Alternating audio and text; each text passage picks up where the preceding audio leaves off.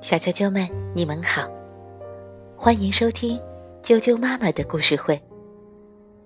我是哀家妈妈，今天给大家带来上海美术电影制片厂经典动画《大闹天宫》的第二部分。上海美术电影制片厂原著，长风改写，大嘴蛙卡通绘制，安徽少年儿童出版社出版。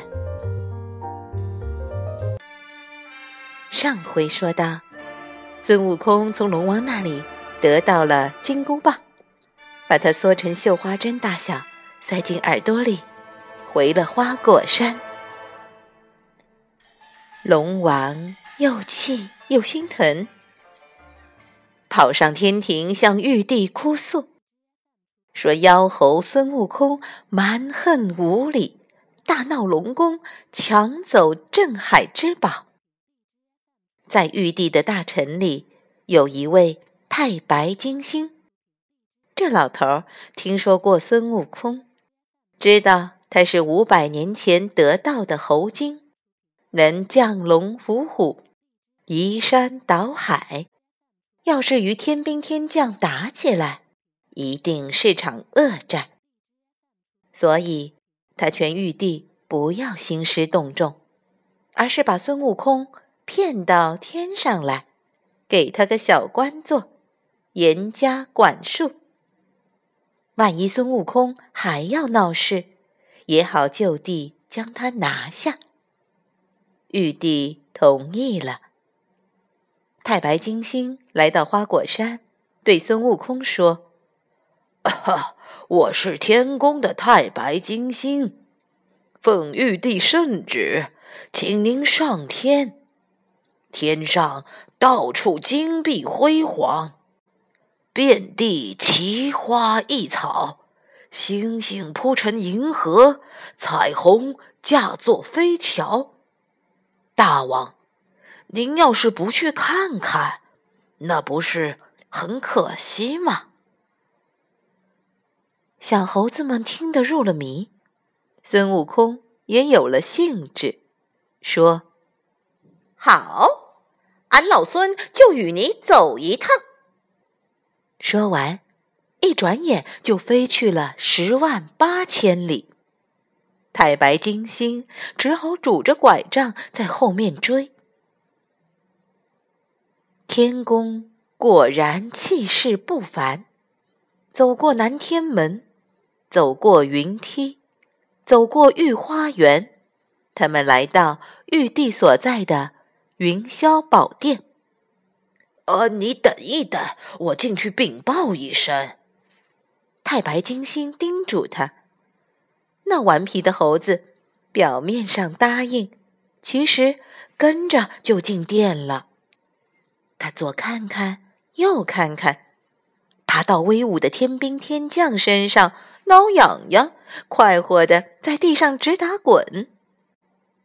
太白金星吓得一身冷汗，赶紧抓住他说：“快去参见玉帝！快去，快去！”托塔李天王在一边威严的喝道：“跪下！”孙悟空抱起手，爱理不理。玉帝也拿他没办法，只好说：“免去朝拜，吴曲星。”查看一下，哪里有官职缺额？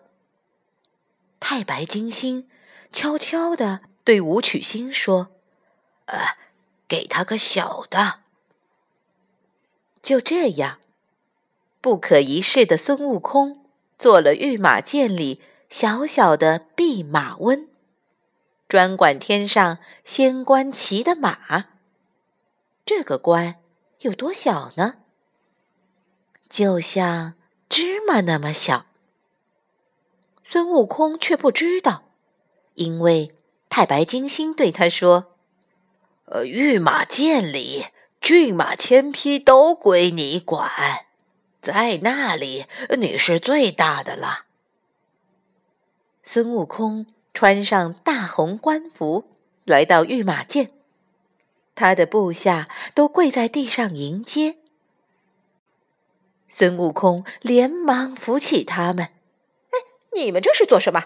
起来，起来！”他来到马棚，马儿多的一眼望不到头，什么颜色的都有，甩着尾巴，喷着鼻息，既美丽又壮实，真不愧是天马呀！只不过，所有的马儿都被牢牢的拴住，有些无精打采。孙悟空生气地说。哪有这样管马的？他把马儿放开，让他们自由奔跑，有时又骑着它们驰骋。他有时变成雨云，为他们洗个澡；有时把黑云当棉被，让他们好好睡觉。马儿们可喜欢他了，一个个长得更加精壮了。部下们都十分佩服他。